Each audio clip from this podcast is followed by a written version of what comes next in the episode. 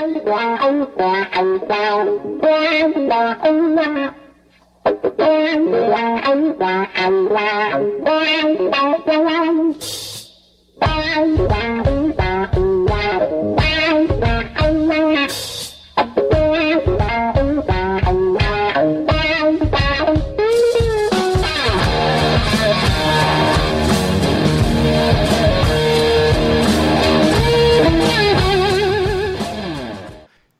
meus amigos, Tactical Talk de número 28 na área. Bacana, chegamos ao número 28. Tô aqui com o Marcelo Uti. Fala, Marcelão, boa noite. Fala, moçada, tudo bom? Beleza pura? Como é que você tá, Aranha? Tudo tranquilo, cara, tudo jóia. Excelente. Aí, aí em Minas tá chovendo, né? Aí tá brabo o negócio, né? Pois é, cara, aqui tá um tempo meio louco, né? Sol, calor de manhã, a gente tá chegando aí a 33, 34 graus durante o dia e de repente, do nada, vem um temporal insano que deixa a cidade baixo mergulhada em água. Mas vamos que vamos, cara, que quase não chove, quando chove tem que agradecer.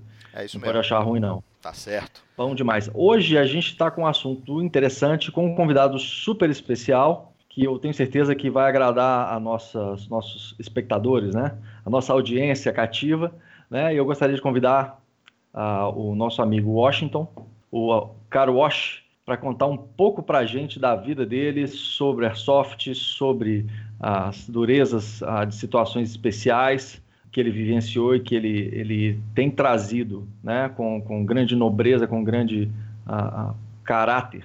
E vai ser muito bacana. Wash, seja bem-vindo. Boa noite ao pessoal do, do Tactical Room. É um prazer e uma honra estar participando aí com vocês.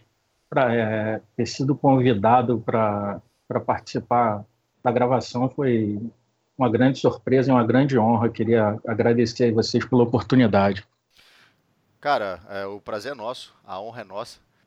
Acho que é, é, muito importante a gente trazer novas vertentes, assim, do. Uh, o que o Airsoft traz pra gente de valores, a gente vai conversar sobre isso no decorrer do programa.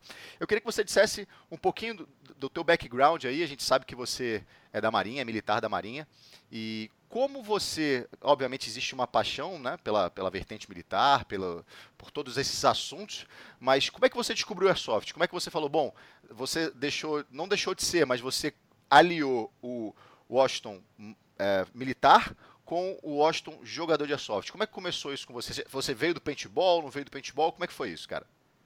Só, só Exatamente. Você é do Rio, né? Fala pra moçada aí. Sou do Rio, sou do Rio de Janeiro semana conturbada aqui na cidade, mas vamos que vamos, vivendo nessa loucura aqui. Bom, vamos lá. É, eu sou oriundo do paintball, sim. É, entrei no paintball, comecei a jogar paintball em 2010 e por volta de 2013, final de 2012, fui convidado pelo Leandro Bacelar, capitão da minha equipe, a, a integrar o CISAR, né, para começar a jogar Airsoft. Aceitei o convite e estou aí até hoje. Perfeito. O Cissar, ele começou no Rio de Janeiro, né? E é uma equipe hoje que, além do Rio de Janeiro, tem São Paulo e, salvo engano, Brasília, é isso? Exatamente. Nós temos três esquadrões: Rio, São Paulo e Brasília, que a gente chama, denomina é, os esquadrões por 21, 61 e 11. Né? É o código diário. Pelo código diário, exatamente. Bacana. E o Cissar, ele tem um, esse, tem um caráter de, de reenacting, né? Ele tem um foco meio uh, uh, de uma simulação ainda mais uh, imersiva dentro da, da, do resgate, do salvamento. Conta pra gente um pouco sobre isso, acho. Exatamente. Né? O pilar da equipe é, é, é fazer um, um paralelo com o que os PJs da USAF fazem, né? Então, a gente foca tanto o nosso loadout quanto o nosso treinamento na parte de resgate, entendeu? É, inclusive nas operações em que a gente costuma jogar e tal, é, o pessoal procura adequar né, a nossa nosso jeito de jogar, nossa jogabilidade, vou chamar assim, às missões. Então, sempre que tem alguma coisa de resgate nas operações, o pessoal coloca a gente, porque sabe que esse é o nosso foco. Tá, você falou que você veio do paintball e aí migrou pro airsoft. O que que te levou a deixar a tinta para ir para bolinha de plástico, cara? Que que, qual, qual, foi o critério utilizado para que você falasse, bom, o paintball foi uma, uma introdução, é, gostei, né, me diverti pra, pra caramba, mas daqui para frente eu abandono o paintball e abraço o airsoft.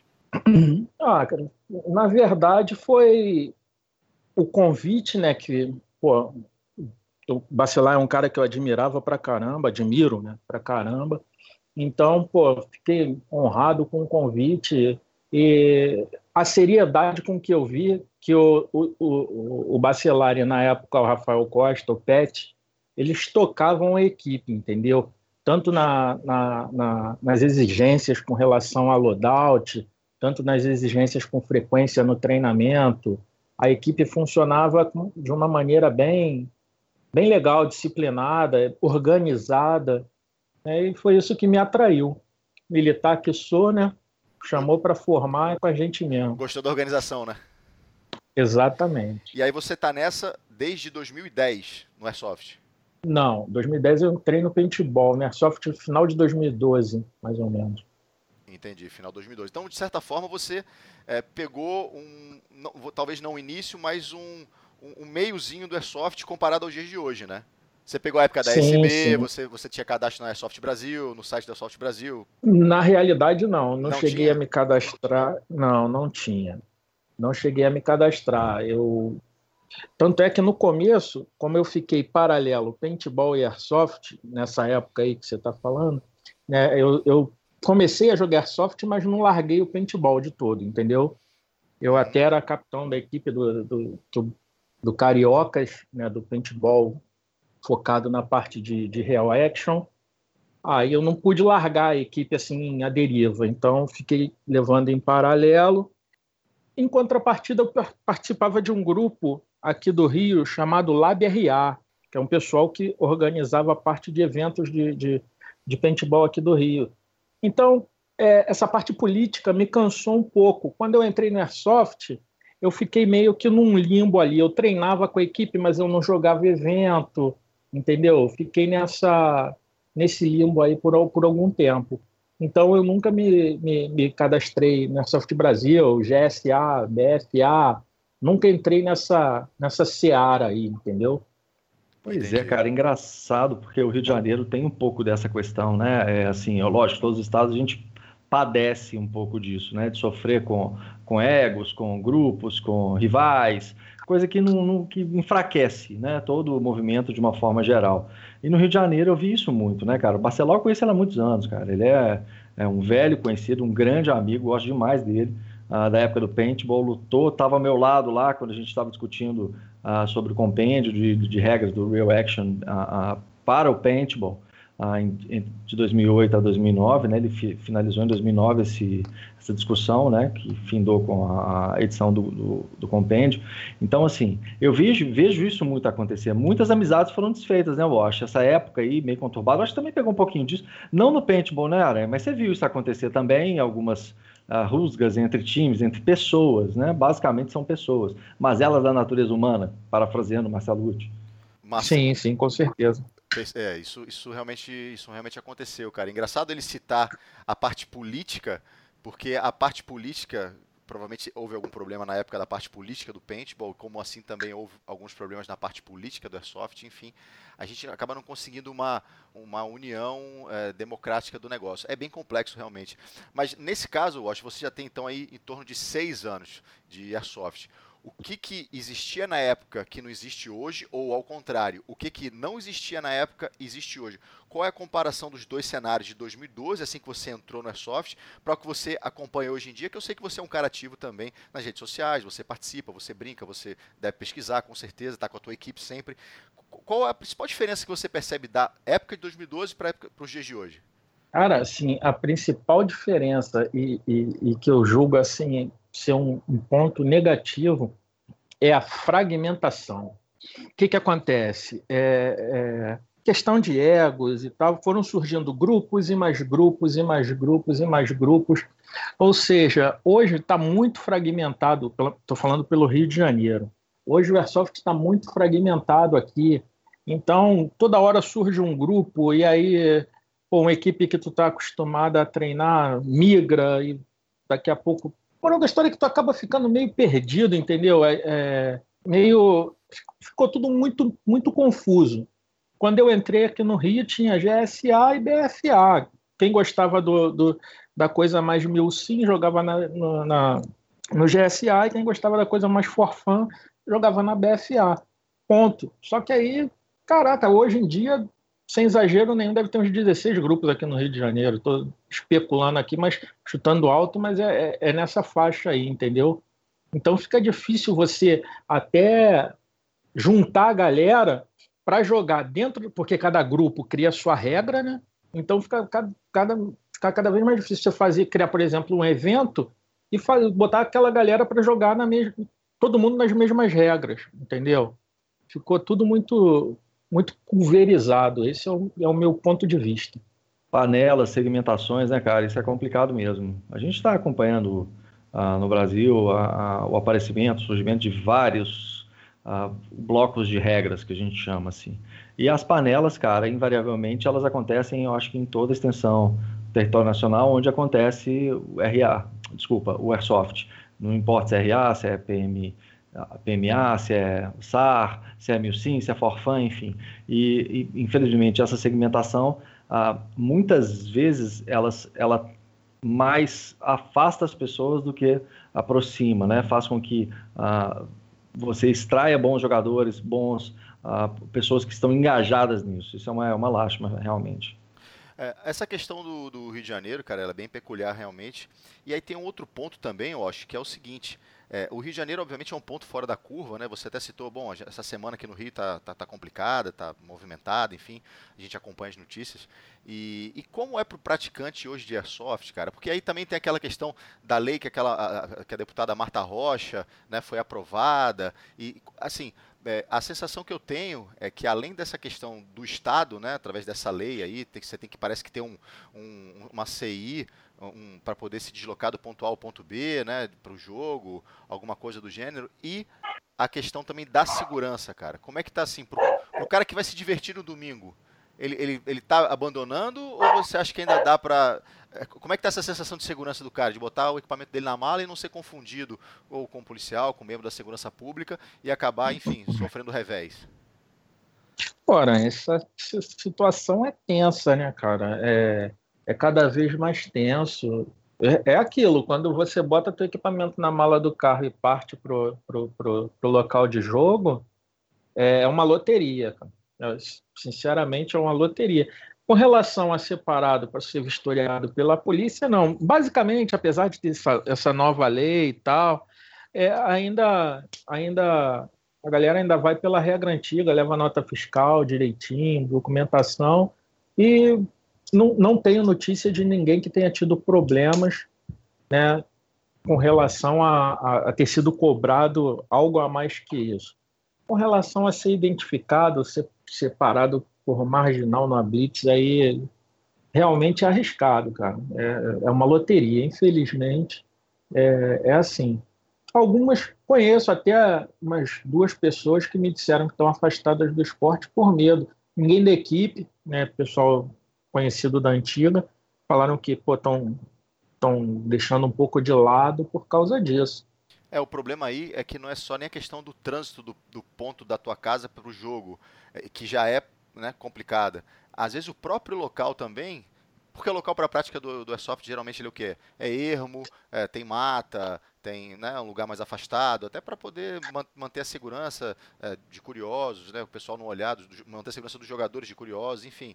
Só que né, nesse ponto pode acontecer de dar um azar e estar tá no lugar errado na hora errada, né, cara? E, e, aí complicar. Eu conheço algumas pessoas que, é, não vou dizer que abandonaram o esporte, não abandonaram, mas elas estão muito receosas de, de, de praticar, cara. Assim, de, é sempre como você falou, é sempre um, uma tensão é, negativa, né? não uma tensão positiva do prazer de jogar, mas uma tensão negativa do prazer de ser surpreendido e o cara confundir né? com, com, com um policial, alguma coisa, e enfim, ter um, um, um desfecho mais trágico. Né? Sim, com certeza. Tem campo aqui no Rio que já fechou por conta disso. Isso aí que você está falando, que é perto de comunidade e tal. A galera simplesmente parou de ir, pô, e o cara não teve como se manter.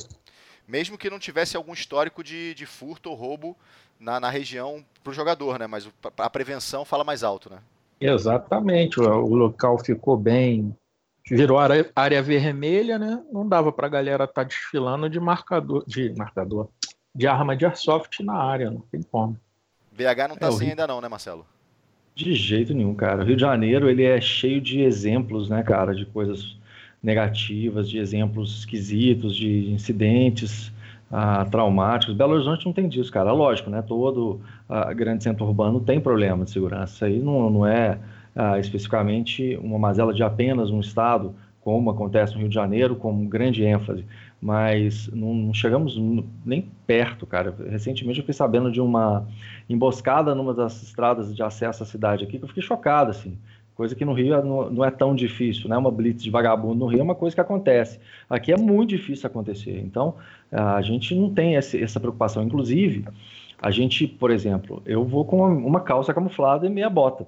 Né? Vou com a camisa normal, mas vou eh, semi-uniformizado, né? Para não ter que vestir uma calça na, no local de jogo. Isso no Rio já é uma complexidade, né? Você não pode se dar o luxo, de repente, ter, uh, ostentar algum equipamento que tem uma aparência tática, porque realmente você pode estar visado naquele momento, né? Exatamente. Pois é, vamos falar um negócio, olha só que interessante. Gente, vocês estão vendo que o Wash é um cara assim, como todos nós, é um jogador que tem sua bagagem, tem sua experiência e tudo mais, mas o Wash tem mais uma coisa, gente, né? Conta para nós, Wash, o que, que aconteceu com você, meu amigo? Bom, 2015, 5 de maio, voltava eu e minha hoje esposa né, na época namorada de. Voltávamos de São Pedro da Aldeia. Eu tinha ido fazer, como dissemos na introdução, eu sou militar. Tinha ido fazer hora de voo em São Pedro da Aldeia, que é uma cidade litorânea da região dos lagos aqui do, é, a, no, no, Rio de Janeiro, no estado. Aí estava vindo deixá-la na casa dela. Ao parar num cruzamento, para né, aquela parada que você dá para atravessar, de trás do meu carro surgiu o carro dos, dos meliantes, três, três, três bandidos, para roubar o carro. Já vieram com as armas para fora do carro. Eu estava armado, mas ela estava no celular, cara. Então, ela nem percebeu a abordagem. Se eu reagisse, a probabilidade dela ser alvejada era grande, porque, pô, tu sabe, né? Depois que tu dá o primeiro tiro, toca barata voa e eles atiram a esmo e eram já duas armas para fora, né? Eles vieram com o corpo para fora do carro.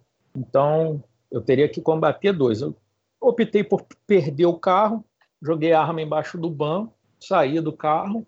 Normalmente entreguei, né, como entreguei o carro. Só que como eu estava voltando de São Pedro, eu estava usando uma calça tática e uma camisa polo preta com a bandeira do Brasil e a do Rio de Janeiro nos braços. Aí o cara começou a encrencar que, porra, tu é polícia e tal. Aí eu falei, pô, irmão, não sou polícia. É, você pode levar o carro, já perdi, tá tudo tranquilo. Não vou, não vou fazer nada. O celular tá lá dentro do carro, não tem nem como eu ligar para a polícia, pode ir. Aí o cara trencando que tu é polícia, que tu é polícia, e pô, não sou, não sou. Nisso, o outro que estava abordando a minha esposa viu a minha mochila no banco de trás do carro. E na mochila, no velcro, era uma mochila three day backpack, né? E tava no, no velcro da mochila tava o meu corinho de identificação que a gente usa no macacão de voo. Aí o cara falou: "Olha lá, tá vendo? Ele é militar". Aí eu falei: "Pô, cara, olha só, eu sou da Marinha, a gente não faz nada com vocês. Pô, deixa, me deixa em paz, leva o carro aí, né? O carro que vocês querem, pô. Perdi, tá tranquilo". Aí ele falou assim para mim: "Corre". Quando eu virei de lado, ele atirou. Aí na hora que eu só vi o flash, quando eu vi o flash, minhas pernas já desabaram. Né? Aí eles entraram no carro, foram embora. Aí minha, minha esposa veio me atender. Aí eu falei para ela, eu estava sentindo até que minhas pernas tinham caído cruzadas. Eu falei para ela, pô, descruza minhas pernas. Eles acertaram minha, minha, acho que acertaram minha coluna. Aí ela falou assim, não, suas pernas não estão cruzadas não, estão esticadas. Aí comecei, começou o drama. Eu perguntei a ela, né? Começou a parte de, de APH. Aí eu perguntei a ela, pô, como é que tá de sangramento aí? Ela falou, pô, não tem sangue, só um pouquinho de sangue no chão. Aí eu falei, pô, tem que fazer compressão aí na, na área do tiro, só que tava por baixo de mim, né? Aí chegou um pessoal e falou, não, é melhor não mexer e tal, aquele, os curiosos, né? Ligamos pro, pro bombeiro. Aí a partir daí, assim, você eu perdi um pouco da noção de tempo, né? Aí primeiro chegou a polícia, aí o policial veio falar comigo, falei para ele, me identifiquei, pedi para ele pedir prioridade no atendimento, eles têm esse, esse recurso, né? Que eu era militar. Aí logo em seguida chegou a ambulância dos bombeiros, aí minha esposa conseguiu ligar para o bacelar, ligou para o Bacelar e o Magrin, que era outro membro da equipe, que hoje está na Espanha. É, eles foram até o hospital. Eles dizem que eu conversei com eles lá e tal, mas assim, a partir do momento que a ambulância chegou no hospital, eu já não lembro de mais nada. Só acordei dois dias depois no, no Hospital da Marinha. Fui transferido e tal, mas fui operado, transferido e não lembro de nada disso. Só lá no hospital, quando eu acordei. Oh, esse disparo, ele acertou a, a, a sua coluna, a região lombar? O que, que acontece? Ele, ele não acertou diretamente a coluna, mas a cavitação, ela fez um, um uma das minhas vértebras de L1, ela fragmentou e esse fragmento lesou a medula. Entendi. Caceta. Aí, a partir daí, meus amigos, foram seis meses de internação, mais três cirurgias, quatro idas para UTI, quase morrendo. E aí que entra a minha equipe, né? Já desde o... minha equipe que, pô, desde o primeiro momento, quem estava lá era o, o meu capitão, Chegou primeiro que o pessoal do quartel, me amparando lá. E nesses seis meses os caras estiveram comigo o tempo todo, era fila, sabe que na UTI é complicado, né? Era fila, eles fazendo fila na UTI para entrar. Depois, nesse período todo aí, nunca fiquei uma semana sem receber visita deles. Quer dizer, interessante é que os seus, vamos tratar dessa forma, seus irmãos de armas de bolinha chegaram antes do que digamos assim, os seus irmãos de arma real, né, da tua profissão? Guarda... Chegaram antes e, e foram mais fiéis. Chegaram antes e foram mais fiéis. Montaram uma escala né, de visita entre eles para nunca me deixar só. E o período todinho de internação a equipe parou, sacou? Eles fizeram um acordo entre eles que só iam voltar, treinar, fazer qualquer atividade quando eu saísse de lá. Você passou Aí é aquilo, Fala, pode falar. Continua, não, não, continua, desculpa, desculpa interromper. Aí é isso, cara. Não tem como largar esses caras, tem? Com certeza não, cara. não, cara. Com certeza não. Parabéns à rapaziada aí pelo apoio. É, essas, você falou que passou por quatro cirurgias, né? Três ou quatro cirurgias, não foi isso?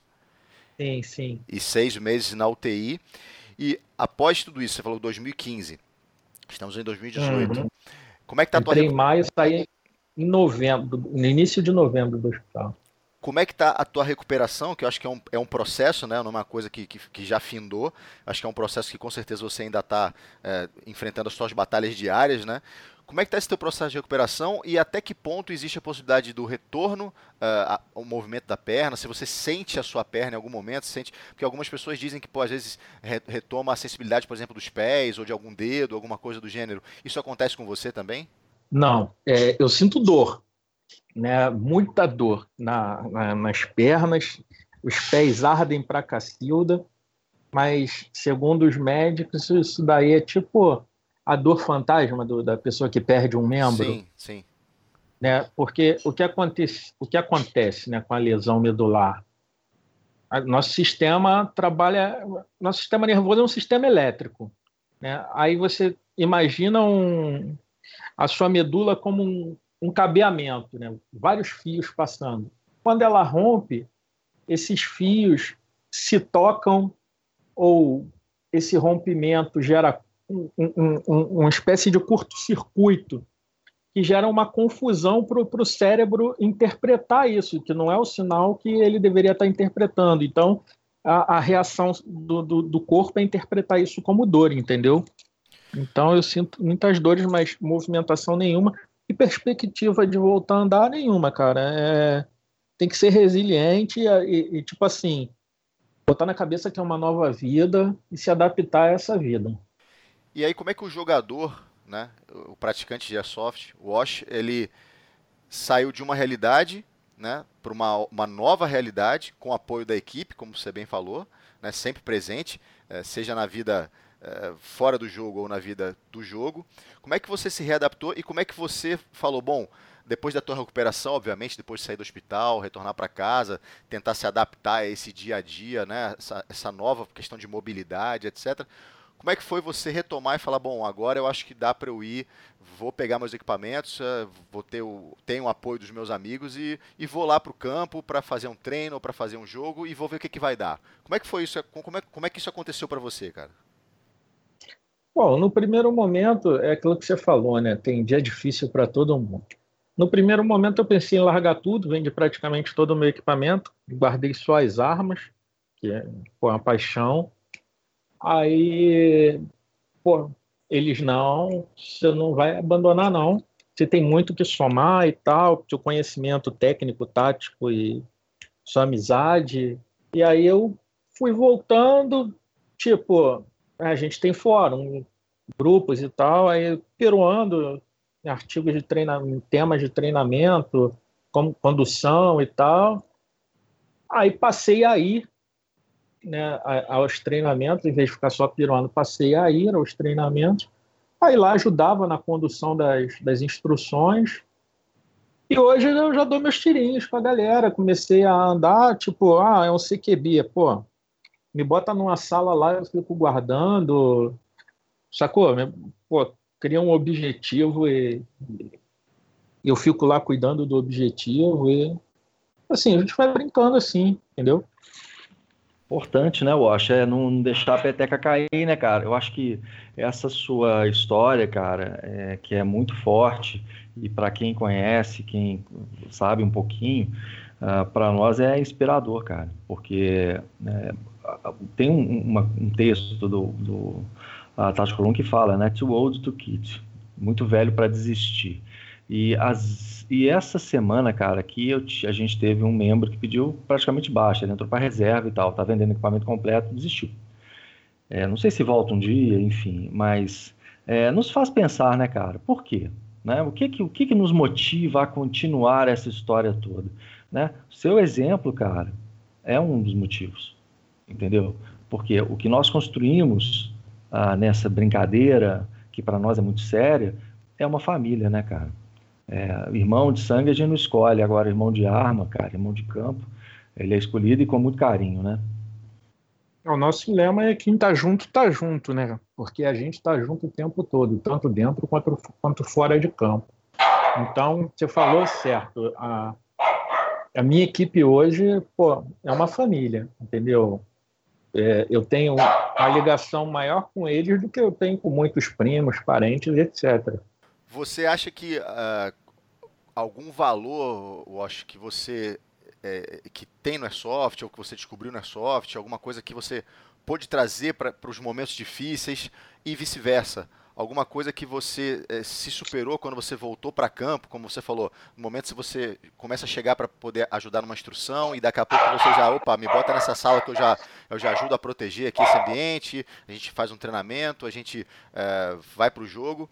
Como é que você, esses dois mundos, como é que eles transitaram para você aí no teu dia a dia, tanto na tua luta diária de recuperação, de, né, de, de a vida continua, com certeza com o apoio da tua família e dos teus amigos, e também em campo, cara. Como é que isso funcionou? Cara, assim, primeiro, o principal valor que eu descobri é o companheirismo, entendeu? Mesmo sendo militar, na minha equipe há um companheirismo que eu encontrei em poucas unidades, no, em 23 anos de carreira, para vocês terem noção. Então, o primeiro valor é esse, é o companheirismo, é é aquela fidelidade. Assim, a galera do Cissar é muito unida. Isso é o que eu levei para do Airsoft para a minha vida. Houve um período que eu comecei a fazer assim, né? Entrei uma coisa motivou a outra. A minha carreira, me, fato de ser militar me motivou a jogar os esportes mil sim. E os esportes mil sim me motivaram a buscar conhecimento dentro da minha carreira. Excelente, cara. Muito bom, parabéns, excelente. Então, é, houve um momento de, de, de, um curso que eu fiz, um curso de segurança e proteção de autoridade, cara, que chegou uma hora, pô, eu sempre fui um cara pesado, né? Então, era um curso de muita ralação e tal, era complicado. A instrutor ficava, um dos instrutores ficava fazendo aquele trabalho mental comigo, e aí, 07? vai, vai voltar amanhã, e aí 07, ó, é daí para pior, tal. E o que me motivava a não, a não desistir era tipo assim, porra, o que, que eu vou chegar lá e vou falar para aqueles caras, mano, se eu desistir? Então, a equipe me motivava no trabalho também. Né? E, e, e esses são, são, são, são os principais valores agregados que eu trouxe do Airsoft para vida, para mim, ganhar conhecimento técnico para estar com eles. Oi. Vai, continua. Tá vendo? Tô ouvindo, perfeito. Era importante para mim ganhar conhecimento técnico para ter algo para somar com a equipe e para eles era importante que que eu tivesse lá, entendeu? Que a amizade assim, né, esse companheirismo. Acho que eu me perdi um pouco aí. Não, não, é perfeito, cara, é perfeito. E como é que foi o, o contato do blog do Cadeirante contigo para fazer uma matéria sobre a questão do airsoft, cara? A tua situação de atual de, né, de cadeirante com a prática do esporte. Como é que eles, eles, eles tiveram contato contigo? Foi através das redes sociais? Você enviou algum release para eles para poder mostrar esse, cara, o airsoft ele é uma é um, é um, é um esporte que está aberto o cadeirante, enfim, com algum, alguma limitação física, mas ele está disponível e dá para fazer, dá para adaptar. Como é que foi isso, cara? Bom, foi o seguinte: é, quando eu saí do hospital, o, o, o, Hospital da Marinha ele me deu uma assistência que eu não tenho do que reclamar. Porém, eles não têm, é, vou chamar de know-how, para cuidar de um, de um, um paciente paraplégico. Então, quando eu saí do hospital, foi tipo assim, né? Como eu falei, estava lá seis meses, a médica chegou numa quinta-feira assim e falou: vou te dar alta hoje. Tipo, não me ensinaram a tomar banho, não me ensinaram como transferir da cadeira para cama, da cama para cadeira, não. Minha, minha esposa, minha, minha mãe, minha acompanhante sabiam fazer curativo porque viam as enfermeiras lá fazendo todo dia, mas não sabiam fazer os curativos que eu precisava, né? não tinham sido ensinadas a fazer. Parou da história. Tipo, o hospital falou, ó, vai lá e segue teu rumo. Então, pô, aí tu tem que pesquisar, né, cara? Tem que se virar. Aí, a internet, o velho Google, aí através da, de busca, pesquisa, eu cheguei a esse blog e comecei a perguntar um monte de coisa e tal. E quando eu voltei a treinar, eu mandei para o Alessandro umas fotos do, do treinamento né, que o Alessandro é o, é o diretor do blog, lá, o dono do blog. Aí mandei a, a, as fotos do treinamento, ele achou legal fazer aquela, aquela matéria, ele achou estimulante para o pessoal cadeirante, e foi assim que aconteceu. Você acha que é, você é o único cadeirante no Brasil a praticar soft, ou você já teve alguma notícia de um outro jogador também que também é cadeirante e, e pratica em outro estado, ou no Rio de Janeiro, ou outro estado do Brasil? Assim, eu não tenho notícia de ninguém jogando. Recentemente, deve ter umas duas semanas, um camarada entrou em contato comigo, disse, né, ser cadeirante e que estava afim, viu também através do blog a matéria, e que estava afim de treinar. Aí eu marquei com ele um encontro que vai acontecer em breve. Aí vamos ver se ele vai ser o segundo que eu conheço, né? Sensacional. Queria te perguntar, Wash, assim, a, na realidade de campo, né, cara? Você agora tá colocando a cara a tapa, né? A cara a tiro. Como é que tá sendo isso aí, cara? Você tá com algum receio? Os meninos estão tomando conta de você ou estão te enchendo de tiro? Rapaz, assim, o único. Eu, para trocação mesmo, eu só, só participei de um treino. Uhum. Foi até engraçado que quando eu comecei a, a fazer os kills, né, matar o pessoal, aí eram em rounds, né? Mas era um treinamento nosso, fechado. Era um em round, aí o nego começou, pô, o Ash tá matando todo mundo, pô, vamos matar esse, esse aleijado aí, pô. Não, não dá pra. Porra, é? Tem que dar uma sacaneada, né? Nego é foda, né? Começou aquela zoeira e tal, mas é, é, tipo assim, eu não tenho pretensão de participar de eventos, não, entendeu? Eu tenho a minha uhum. pretensão é ficar ali só treinando com a galera mesmo, passando o pouco conhecimento que eu tenho, ajudando a somar lá. É, essa é minha, minha vontade. Ah, sensacional, cara. Você está levando uma cadeira especial ou você está indo com a sua cadeira mesmo? Não, é com a minha cadeira mesmo. Vamos que Entendi. vamos.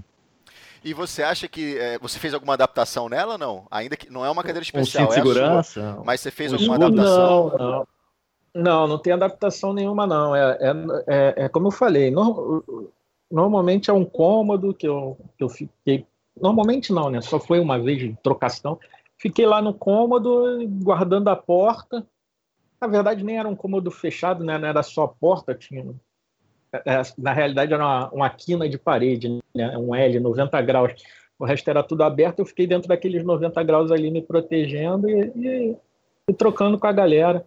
Mas era, era instrução, era um, um treinamento em rounds para ele fazer, eles fazerem a, a, a, progressão da maneira que a gente passou. E quando o nego dava mole, passava lá de bobeira. Você eu... cortava o cara na bolinha. Exatamente. Agora, Bom você, demais, cara. Você sendo precursor, né? Vamos, vamos, vamos dizer que você tá, de certa forma, é o primeiro. A gente não tem notícia de outro cadeirante que pratica soft no Brasil, mas então vamos partir desse, dessa, dessa linha de raciocínio. É, o que, que você percebe na tua dificuldade? Obviamente, por exemplo, um jogo de mata fica bem complicado em decorrência da mobilidade da cadeira, né? Teria que ser uma coisa é, mais urbana aí. Mas durante essa parte do treinamento aí, a, o teu loadout, digamos assim, é o equipamento de airsoft, óbvio, seus óculos, né, às vezes uma máscara para proteger, e teu equipamento você leva alguma outra coisa, enfim, como é que você, a questão de camelback você usa, um cantil, alguma, algum outro acessório para você permanecer mais tempo em campo? Porque eu acho que o motivo da pergunta é o seguinte, eu acho, é, você está mostrando por A mais B, através dessa tua atitude, que existe espaço para a pessoa, por exemplo, cadeirante, e, e, e que isso seja uma mola propulsora para que às vezes aquele cara que quer praticar o airsoft, mas é um cadeirante, ou tem uma, alguma outra dificuldade motora, ele não quer participar porque ele acha que ele não vai conseguir. E você está mostrando, não, dá para conseguir. Você adapta daqui, você tem que ter um apoio ali, mas a coisa acontece. Né? E, e eu acho que isso é muito interessante, até porque você já abriu uma porta para um outro cara, como você mesmo falou, não vai ter um encontro, a gente vai, vou mostrar para ele, a gente vai bater um papo, a gente vai trocar uma ideia. E você, você assim percebe que existe um, uma, uma você está desbravando essa questão, cara, porque lá fora a gente vê às vezes cadeirante, né, participando, praticando algumas com aquelas cadeiras motorizadas, né? E aí tem aqueles, aqueles jogos eh, meio Juggernaut, né? Que ele tem que derrotar ele, alguma coisa do gênero. Mas você vê que você, você se vê como esse precursor, assim, cara, desbravando esse, eh, esse espaço nunca antes navegado, esses mares nunca antes navegados, cara.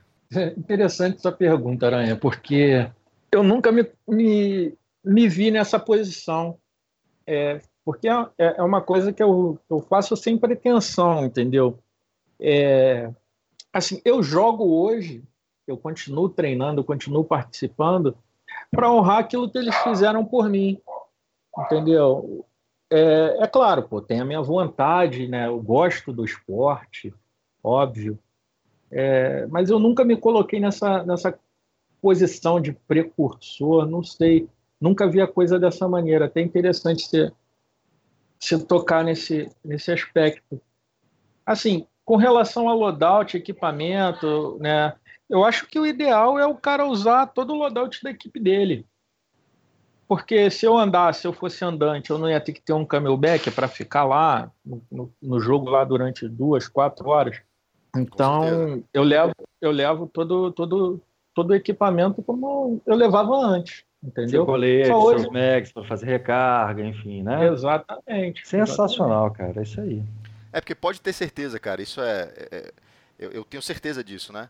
É, é, a gente vai disponibilizar esse podcast, vai contar o seu caso na página, né? A gente esperou para fazer esse podcast, rapaziada. A gente já vem ensaiando um tempão. Tinha hora que a gente conseguia conectar, mas o Washington tinha um problema. Outra vez eu tinha um problema, outra vez o Marcelo teve problema. Acho que já tem uns dois ou três meses que a gente vem ensaiando é, a produção desse podcast. E o que é, o que é legal, eu acho que é o seguinte, cara. E é uma coisa que já aconteceu com o Marcelo e de certa forma já aconteceu comigo também é que em algum momento, cara, alguém que está ouvindo esse podcast está se inspirando com a sua história. Em algum momento, alguém que viu um vídeo do Marcelo, né, eu sempre bato nesse vídeo, é impressionante, a pessoa já está de saco cheio de ouvir essa porra eu falando. Um vídeo que ele gravou pro pessoal do paintball, e eu sempre esqueço o local, acho que era do Maranhão, não, não é do Maranhão, de, da onde é, Marcelo? Não é não, cara. É no Mato Grosso do, do Sul. Do Mato Grosso, cara. Alguém se inspirou nesse vídeo, ou algum post que, por exemplo, eu coloquei no Tactical Room, como o próprio Too Old to Quit, né, velho demais para desistir, é, também se inspirou. Então, assim, é, a gente é, divulga essas coisas, conversa sobre esses assuntos, cada um com, com suas dificuldades, né, suas vitórias, suas derrotas, seus dias bons, seus dias ruins, mas alguém em algum momento, em algum local que está ouvindo isso aqui, ou que está lendo alguma matéria, ou que está vendo o vídeo do Marcelo, ou de outras pessoas, é óbvio, ele está se inspirando na história, cara. Então, por mais que você não queira, é, como você falou, nunca pensei nisso, ou não levantei a bandeira, ou não era minha pretensão, mas você vai inspirar alguém como já inspirou, já tem um cara que já te procurou.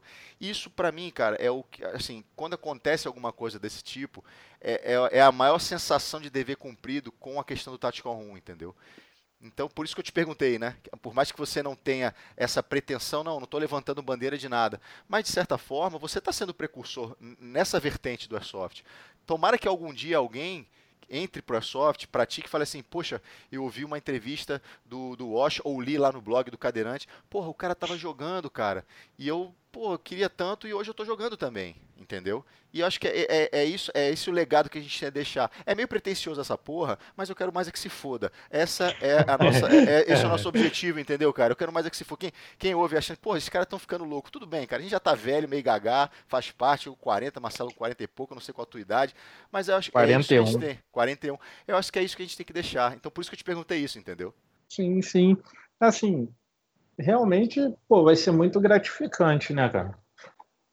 não tenha dúvidas. Alguém que se inspire naquilo que eu estou fazendo hoje, poxa, vai ser muito, muito bom ter notícia disso, né? E não só uma inspiração. Não só o cara que tem essa dificuldade de locomoção, por exemplo. Eu me inspiro na tua história. Né? Eu não tenho dificuldade de locomoção, eu tenho outras dificuldades. Posso, com certeza, milhares de outras dificuldades eu tenho. Mas a tua história me inspira. A tua força de vontade me inspira né? Quando você, porra, às vezes a gente acompanha, como eu te falei, a, a, o Facebook, a internet, né? As redes sociais, ele tem milhões, muitas coisas ruins, né? Mas tem muitas coisas legais também. Então, às vezes, quando você vê o cara lá por um momento de superação, quando eu vejo um, uma foto tua com a rapaziada da tua equipe e, e, todo mundo te apoiando e você tá lá, putz, isso eu acredito, cara. Porque se eu não acreditasse com isso, meu velho, eu derrubava o servidor agora, a gente acabava essa gravação e foda-se. E largava de mão essa merda que eu faço há três anos junto com o Marcelo. E tanta gente apoiou. Mas assim, porra, cara, quantas vezes a gente recebe uma, mensagem. Quantas vezes vocês do, do, do, do CISAR receberam uma mensagem positiva, por exemplo, com uma atitude como a que vocês têm, de levar a sério a equipe, ou de estar com vocês junto, junto durante o treinamento? É, é isso que tem que ser, cara, porque se o, o Airsoft pelo Airsoft que ficar dentro da, do campo e, a, e, os seus valores não se expandirem, cara, eu acho que a gente perde uma, uma vertente muito rica que a gente pode trazer para nossa vida, pode fazer conexões entre pessoas e ser fonte de inspiração, sim, porque assim como eu posso ter inspirado alguém algum dia, existem centenas de milhares de pessoas que me inspiram todos os dias a fazer alguma coisa que de repente que eu acho que eu não poderia fazer, entendeu? Então acho que esse aqui é o ponto bacana, cara. Por isso que a gente Falou, cara, vamos chamar o Wash aqui porque, meu irmão, o cara tem muita coisa para trazer legal. Ele tem muita. De uma dor, né? De uma dificuldade que você passou, que ainda passa, é uma luta diária, como você mesmo disse. Pô, mas tu, você pegou e falou, meu irmão, olha só, eu tenho uma porra de um limão na minha mão, eu vou fazer uma limonada. E é isso que você está fazendo, cara. E é isso que você está fazendo. Você está inspirando Pô, as pessoas, entendeu? Obrigado, né? Obrigado pelas palavras aí. É uma palavra até que eu não gosto muito, não. Mas quando aconteceu isso comigo, né, Cara, eu tive todas as dificuldades que você puder imaginar no, no hospital, né? Não fiquei lá seis meses à toa. O tiro me tirou, além da, da movimentação das pernas, perdi o baço, perdi parte do intestino. Fiquei três meses só com dieta NPT, para quem não, aquela dieta de, de, na veia, né? Sem três meses sem beber uma gota d'água, quase fiquei maluco por água. É, e quando eu saí de lá, as pessoas, ah, que você é um herói. Cara, não é questão de ser um herói. Quando lutar é a única alternativa que você tem para ficar vivo, é, não é heroísmo. Né? É, é a única opção, é a única saída. Então você não está fazendo nada extraordinário, entendeu?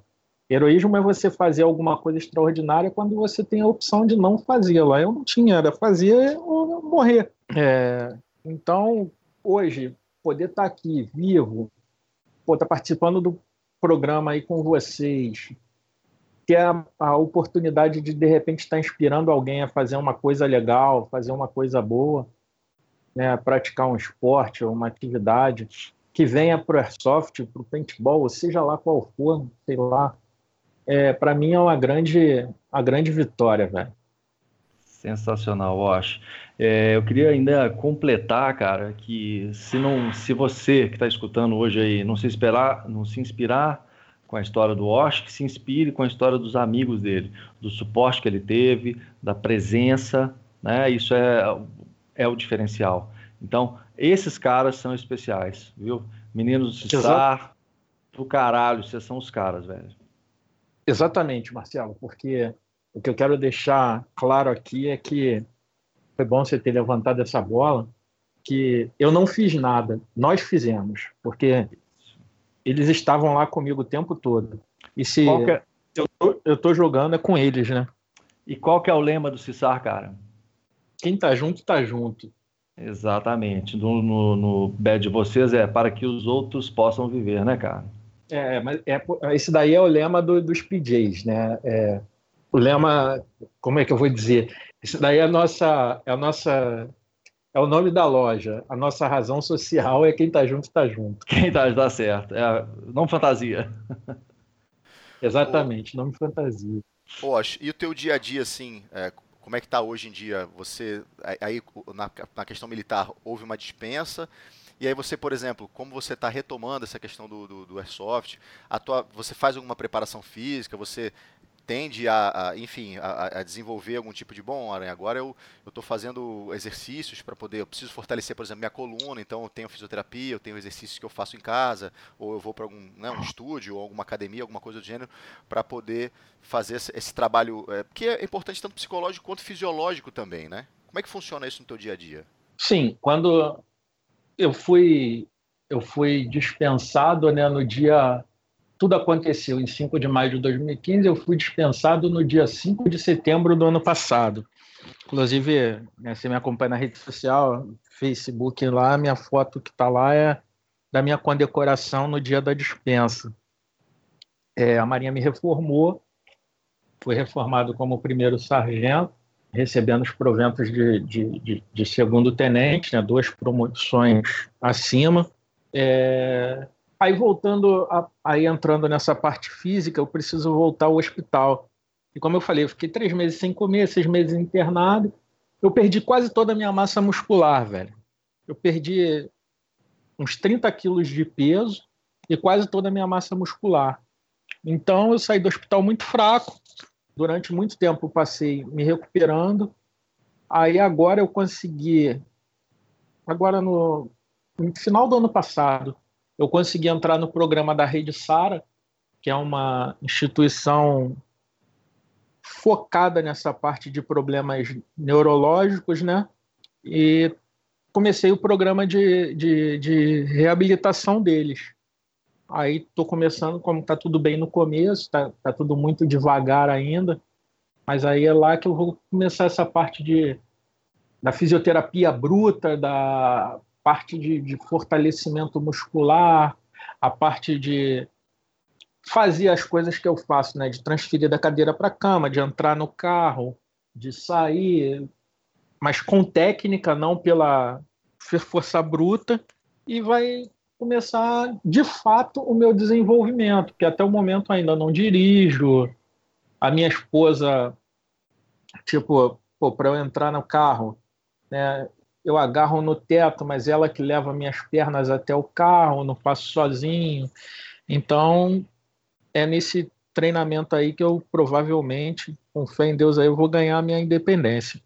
Quer dizer, você ainda está com um déficit aí de recuperação, né? Devido a esse período no hospital, essa, essa falta de mobilidade, de movimento, houve a perda de massa muscular e agora com esse retorno à fisioterapia é que você vai retomar e, e tentar voltar a questão da, da, da tua força para que você possa ali continuar se desenvolvendo, né? Exatamente. Assim, hoje eu já recuperei bastante coisa, né, da, da, da minha força, mas eu, eu recuperei bastante coisa e bastante peso, que é ruim, né? Porque essa vida parada de, de inércia e de fugiu a palavra agora. De, de Metal Pô, Gear, que tu fica jogando Metal Gear, que eu tô ligado. Exatamente. Essa vida aí me fez ganhar muito peso, pô. Então, isso é ruim. E no, no programa lá vai me ajudar a queimar um pouquinho, né? É, agora, como você falou, é um processo de reabilitação. Então, é uma nova realidade, são novos exercícios, novos grupos musculares, né? É, é entender agora como que você vai fazer para executar todas as tarefas que você disse aí, que, que a sua esposa te dá um suporte, para você ter uma, digamos, uma vida mais independente, né? Exatamente. Boa. Pensa. Deixa eu te fazer uma pergunta, Osh. Tem, uma, tem algum contato, se alguém quiser entrar em contato diretamente com você, o site do Cissaro, o fórum, enfim, como que as pessoas podem te encontrar, cara?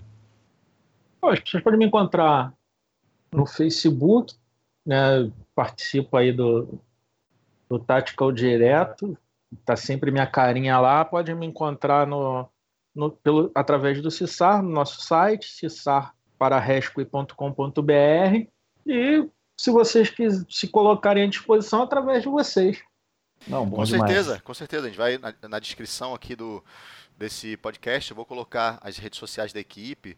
É, não, não, sei se eu coloco a tua rede social, aí você me disse se coloca ou não, mas da tua ah, equipe me eu coloco. à vontade. Perfeito. Então vou, colo vou colocar sim a tua rede social e é o pessoal que, enfim, estiver ouvindo e não tiver, por algum motivo, não tiver tido acesso, baixou o MP3 e não tem o, o, coisa, a gente pode se disponibiliza também, pode entrar em contato conosco que a gente repassa aí alguma mensagem, alguma coisa específica para eles, é, sem dúvida nenhuma.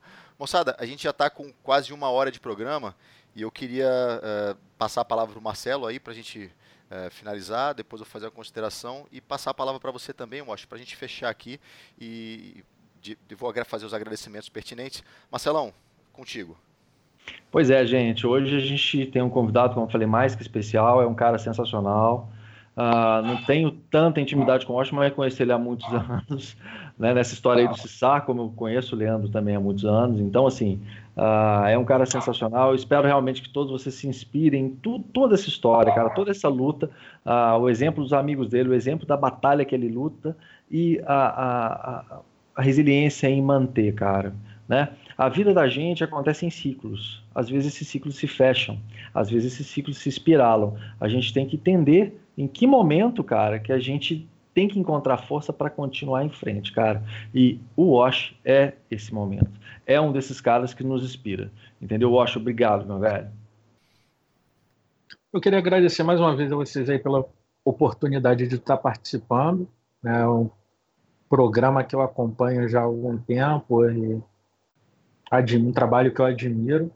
Queria agradecer publicamente aí a minha equipe por tudo que fez por mim me colocar à disposição aí de vocês ou de qualquer quem quer que seja que pô, se sinta inspirado, queira trocar uma ideia, queira tirar alguma dúvida, me coloco à disposição aí através do, do contato que vai ser colocado aí pelo, pelo Aranha aí no, na publicação da, do podcast. Perfeito, Osh. É, muito obrigado, cara, por ter aceitado o convite, por ter, é, de certa forma, aberto um pouco da tua vida pessoal aí, das dificuldades, das superações, das vitórias, né, dos dias difíceis, e trazer, óbvio, né, o tema, é, o Airsoft, mas como a gente conversou um pouquinho antes aqui, até uh, fora do ar também, que a gente já vem preparando isso há muito tempo, o, o legal é que você se torna um, um, um cara que inspira, né?